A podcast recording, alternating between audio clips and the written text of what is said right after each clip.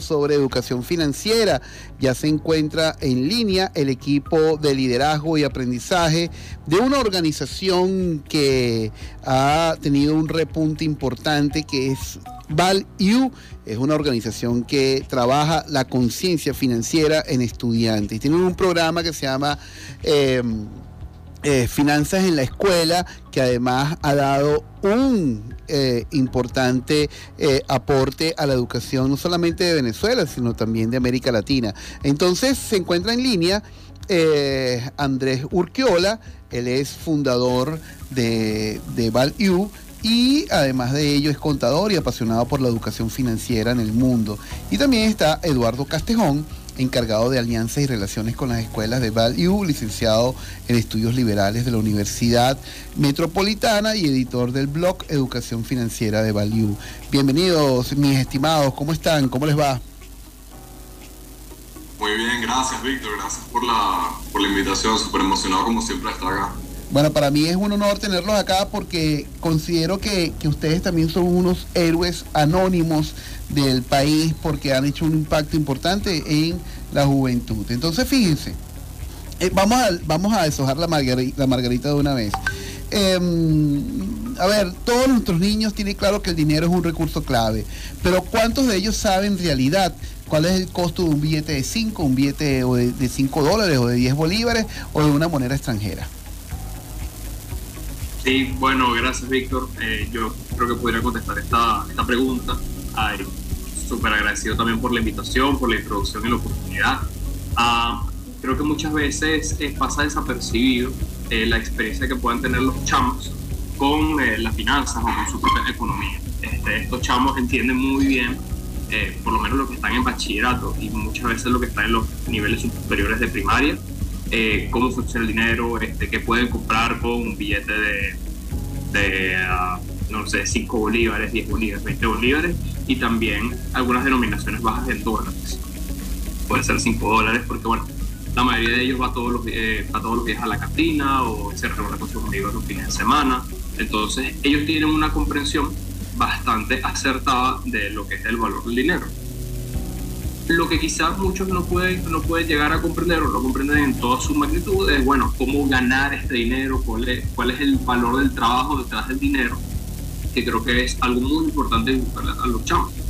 Y que si bien tradicionalmente no ha estado dentro del pensum curricular, se han estado haciendo esfuerzos eh, por sus papás, algunos profesores, eh, por la experiencia que hemos tenido en algunas escuelas, se han hecho Pero creo que el verdadero potencial o lo que los chamos van a poder aportar en esta parte viene dado por cuánto lo, los incluyamos nosotros en el presupuesto del hogar, el presupuesto de la familia y cuánto bagaje eh, o background le demos a los chamos con respecto al valor de dinero. No sé si me explico. Sí, totalmente de acuerdo contigo, porque al final eh, existe un valor nominal, un valor conceptual. Pero también existe un valor que ya va, trasciende a eso. Hablábamos con Hermes Mesa, que fue el especialista que, que estuvo en la primera hora de trabajo, eh, sobre el verdadero valor de tener el claro que un billete, detrás de un billete existe toda una preparación. Fíjense muchachos, nosotros tenemos que, disculpen que les hable de muchachos, pero los aprecio y los quiero como, si fuesen mis alumnos, hubiesen sido mis alumnos. Este, vamos a escuchar a Alejandro Sánchez, a Camila Cabello, mi persona favorita, y al regreso vamos ya de entrada a FEMI como programa que impacta dejando buenas huellas en la juventud venezolana. Perfecto, gracias Rick. Lo puedes seguir en, bueno, pueden ver más a profundidad los programas en su página web ValU y ahí lo consiguen. Entonces fíjense, ellos tienen un programa que se llama FEMI, que es Finanzas en mi escuela. Esta es una oportunidad que tienen, que tienen las escuelas para desarrollar competencias financieras en la juventud. El programa va eh, por el tercer año, si no me equivoco. Bueno, Andrés, ¿cuántas escuelas, cuántos niños han tocado ustedes? Claro, eh, mira, te puedo decir que eh, vamos efectivamente a empezar el tercer año en septiembre. Eh, diría que año, año, año escolar completo, este fue nuestro primer año con, con la mayoría de, de, las escuelas. Actualmente tenemos 18, cerramos el año con 18 escuelas, 17 de Venezuela, una de México. Eh, para el año que viene ya hay varias confirmadas, como por ejemplo La Salle, La Salle La Colina acá de, de Caracas acaba de, de, confirmar y muchos otros. Y para darte un poquito de magnitud, bueno, tú, el Manglar, colegio que se sumó y en ese momento eran nada más 50 estudiantes de dos escuelas y bueno, ahorita este año lo cerramos con 2.900 estudiantes de 18 escuelas y el objetivo es tener 5.000 en dos países para este nuevo año escolar que arranca en, en septiembre en Venezuela. Y mira, hasta ahora más allá de, del impacto en números, te puedo decir que eh, el programa como tal ha sido increíble. Eh, la cantidad de estudiantes que han completado, la manera en cómo se ha integrado el contenido con la currícula, que es algo súper importante, la manera en la que se han integrado los profesores, la manera en la que se han integrado los padres, eh, ha sido increíble. Eh, la cantidad de contenido que hemos, que hemos ya entregado, eh, tenemos niños viendo criptomonedas, economía, finanzas personales, o sea, de todo, y, y la verdad estamos súper contentos.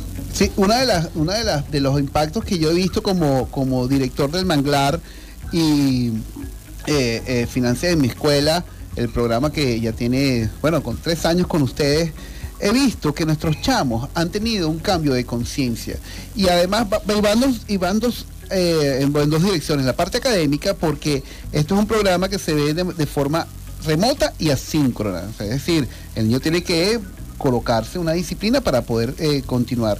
Y lo otro es porque definitivamente eso ha generado un impacto en los niños. Les comentaba eh, tras eh, la pausa que he tenido respuestas de conciencia financiera a nuestros niños. Y eso es porque uno por su familia que le ha, que le ha entregado una, una, orientación, pero también por finanzas en mi escuela. Y como beneficiario de este programa, siento que esto debería ser como parte integrada al, al, al currículum. ¿Ustedes lo han sentido así con otras escuelas? Mira, sí, Víctor, sin duda alguna, eh, sí, sí hemos Creo que se quedó pegado. Sí, se quedó congelado Eduardo. Ah, bueno, te comento, sí, esa, tal cual. Nosotros tenemos la experiencia con, con, varias escuelas. Ahí volvió. Volvió Andrés, Eduardo. ¿Qué tal? Perdón, tengo Ajá. un poquito de mala conexión ahorita. Ok. Déjeme mover acá. Civic.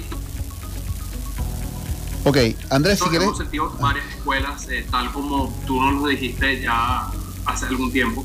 ¿Se me escucha? Sí, sí, perfectamente. Pero fíjate, Eduardo, te, tengo que ir al corte. Vamos a dar esta pregunta ahí eh, en, en, en, el aire para retomar el próximo segmento.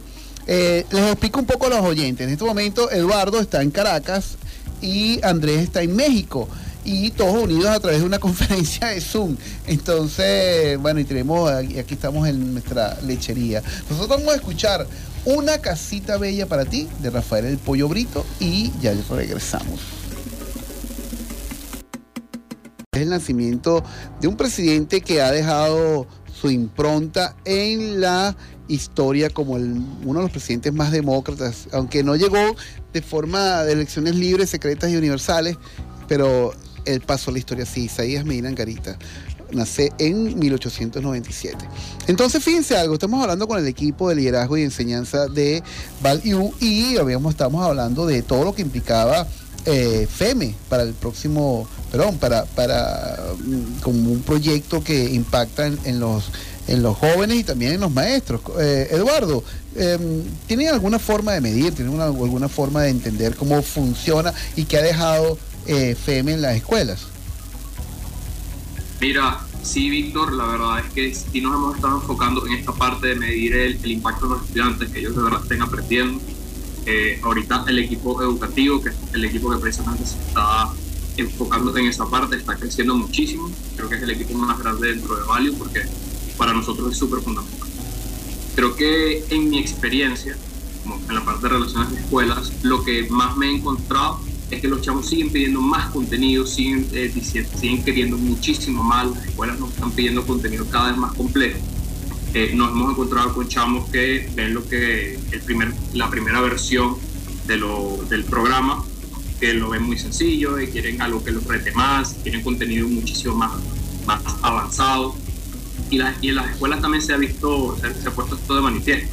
Muchas escuelas, antes de empezar la relación con nosotros, ya nos decían lo que querían tener finanzas, que querían, que, que creen que esto debería ser parte del peso académico de los estudiantes y de, de forma obligatoria, por decirlo de ese modo una vez ya implantado, otras escuelas también nos han dicho que quieren mantener el programa y quieren que los estudiantes aprendan muchísimo más. Eh, nos han pedido eh, programas donde hablemos muchísimo más de Wall Street, algo como Wall Street para la escuela, ese tipo de cosas, nos lo han pedido bastante.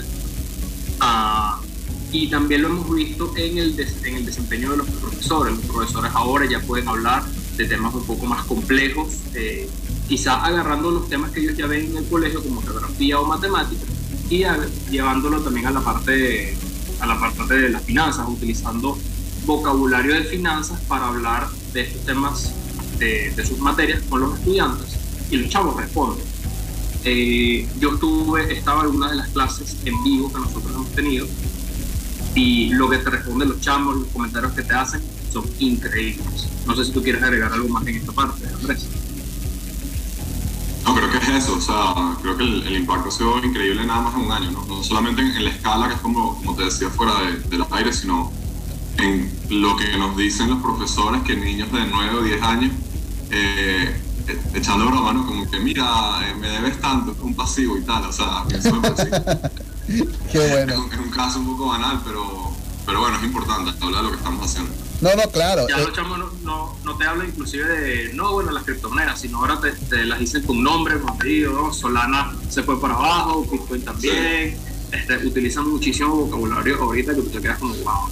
Sí, eh, yo creo que es fundamental que las escuelas se volteen a esa dimensión financiera, porque uno de los retos del siglo XXI es poder entender eh, cómo funciona todo ese mundo eh, de la economía, también tener criterios administrativos y también, por supuesto, el tema de la, de la, de la estrategia financiera.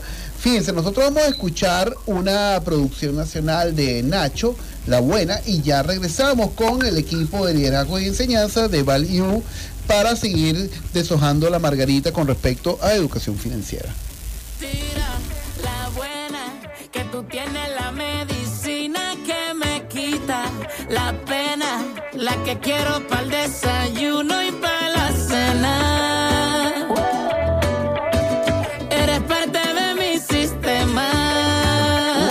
La Cruz. Si me escuchas, estás en Frecuencia Educativa. Estamos conversando con el equipo de liderazgo y enseñanza de ValU, una organización inteligente que prepara a niños y jóvenes y a todo el que quiera eh, prepararse en educación financiera. Entonces, estamos hablando de uno de los proyectos más importantes y, creo que más significativo, no solamente para ellos, sino para la educación venezolana por lo innovador que es, que es eh, eh, finanzas en mi escuela. Entonces, a ver, a nivel de metodología, ¿qué tenemos para el próximo año? Claro, eh, nada, bueno, todos los años, como, yo sé que tú lo sabes y tus estudiantes lo saben, estamos mejorando. En perspectiva, cuando empezamos, eh, éramos yo y un pasante, y ahorita somos eh, cuatro personas tiempo completo, yo liderando el equipo de FEM. Em, creo que para el año que viene una de las prioridades es integrar más el contenido de finanzas dentro de la currícula, es decir, combinarlo con los temas que ellos ven, ¿no? Por ejemplo, geografía, matemáticas, es algo súper importante que, que, tenemos ahí la mira. Lo segundo es adaptar los niveles de complejidad, hacerlo más específico, por ejemplo, para niños de 10 a 13 años, de 13 a 15, 15 a 17 y así. Algo que nos faltaba, pero sabemos que eh, sabemos cómo hacerlo, ¿no? Simplemente hacer un tema de tiempo. Eh, y agregar más eh, features, como dicen en inglés, que estamos conversando fuera del aire, de gamification gamificación que para los que no saben lo que es, básicamente es integrar elementos de los juegos dentro de otras experiencias, en este caso una experiencia educativa. Y es súper importante porque es lo que, lo que nosotros buscamos es que el estudiante, el profesor y todos los que están con finanzas en la escuela aprendan sin sentir que están básicamente como en una clase, ¿no? que sea algo mucho más orgánico, que trascienda lo que es el, el, inclusive el programa, inclusive lo que es el colegio, y trascienda todo, sino que se vuelva algo que es parte de su vida. Eso es lo que buscamos para el año que viene. Claro, creo que es fundamental. Ahorita las aulas del futuro eh, así lo mencionan la mayoría de, los, de las maestrías, las investigaciones de, que hablan de innovación educativa, tienen que pasar por gamificación a juro para poder involucrar eh, a los jóvenes y poder mantenerlos allí, eh, a ver, motivados al, aprendizaje. Entonces, a nivel de metodología, yo creo que una de las cosas que, que, que si FEME tiene algo tiene que trabajar es el tema de eh, tener presencialidad. Yo le decía a ellos tras, tras bastidores que es importante que, bueno, ojalá que se unan todas las escuelas y ellos puedan tener esa solvencia eh, financiera de poder llevar un ancla a cada escuela y que vaya y que, y que reporte y que esté con los estudiantes, porque al final yo creo que esto es un programa que se pierde de vista. ¿Ustedes han contemplado la posibilidad de que alguno de ustedes o alguna eh, haya una estructura de apoyo más directa a la escuela? Claro, eh, de hecho no, no eres el primer, la primera escuela que lo menciona. Eh, lo, lo, que pasa normalmente es que FEME como está diseñado actualmente, punto de vista de tanto del programa educativo como del producto tecnológico, es 100% asíncrono, ¿no? porque es lo que nos permite llegar a tantas personas. Ya después de que lo que hemos visto es que después de que los colegios adoptan el programa, les gusta, les gusta tanto que nos piden algo más, ¿no? Como que mira, yo quiero esto, yo quiero que esto sea una materia completa, yo quisiera que fuera presencial, etc. Y eh, desde el punto de vista de diseño, eso hace que cambie y es algo que estamos contemplando para el año que viene también para colegios como, eh, como algunos que nos los han pedido, no lo puedo mencionar. Em, pero sí, claro, es algo que nos gustaría, pero bueno, es un, es un desafío, ¿no? Y en cuanto al tema de cómo hacer las estrategias, un poco eh, es entender muy bien la motivación. Creo que la motivación es algo clave para entender la educación. Si no entiendes la motivación, no puedes entender cómo la gente aprende, ¿no? Así es. hay profesores que son los multiplicadores de nosotros y nuestros mayores aliados que tienen una motivación intrínseca, es decir, que les interesa este tema, y otros que no tanto, ¿no? Y es entender cómo utilizas los que sí para que sean multiplicadores y los que no tanto para que se sumen al barco, y entender lo mismo con los estudiantes. Así es. Así es. Fíjense, nosotros vamos a escuchar Oro con Ariadna y ya regresamos con el equipo de liderazgo y enseñanza de Value. Los queridos invitados de Value eh, que hacen un trabajo importantísimo en generar conciencia financiera. Y bueno, este, mis estimados, em, nos queda ya para cierre les vamos a dar estos tres minutos para que, bueno, eh, den, sus proyectos, sus redes y cómo poder eh, tener ese, esa posibilidad de, generar una conciencia financiera. Sí, claro. Yo quiero cerrar con un mensaje invitando, no a que se unan a Value, porque sé que si hacen lo que, si hacen lo que les estoy invitando lo van a hacer, pero quiero que todos los padres, hermanos mayores, directores, o todas las personas que están involucradas con la educación de alguna manera o tienen hijos, piensen en qué tan diferente hubiera sido o qué tan mejor hubiera sido su vida si cuando estaban en la escuela hubieran aprendido cómo ahorrar, cómo invertir, cuánto, no, solamente cuánto dinero hubieran ahorrado, sino cuánto estrés hubieran ahorrado también en su vida y qué tan diferente sería el mundo y Latinoamérica si efectivamente las personas supieran finanzas o aprendieran finanzas de niño, ¿no? Cómo sería la calidad de vida de la gente y, y cómo pudiéramos reducir la pobreza y esto suena muy como, como flor y tal, pero realmente esa es la razón por la que hacemos lo que hacemos en Bali. Así es. Eduardo, unas palabras finales. Ah, bueno, nuestra intención es llevar la educación financiera a todas las personas. Uno de los lemas de la compañía es educación financiera, llevar la educación financiera a los lugares y personas donde nunca había llegado. Ah, pueden seguir más de cómo estamos haciendo esta misión en nuestras redes sociales en Instagram, Twitter y también TikTok. Eh, nuestra cuenta es myvalpisoq.com, myvalpisoq. Eso se escribe M Y de pequeña A L piso U. Así es. Bueno, muchachos, muchas gracias por estar en Frecuencia Educativa. Eh, eh, para mí es un honor tenerlos acá porque hemos visto, hemos crecido juntos en el tema de la conciencia financiera y para mí siempre los micrófonos de la romántica y los micrófonos de Frecuencia Educativa están ahí para ustedes. Muchas gracias. Muchas gracias, un placer. Hasta luego. Bueno, de esta manera nosotros estamos llegando al final de nuestro programa. Nosotros vamos a escuchar Campesina de Anne Torrialba y ya regresamos.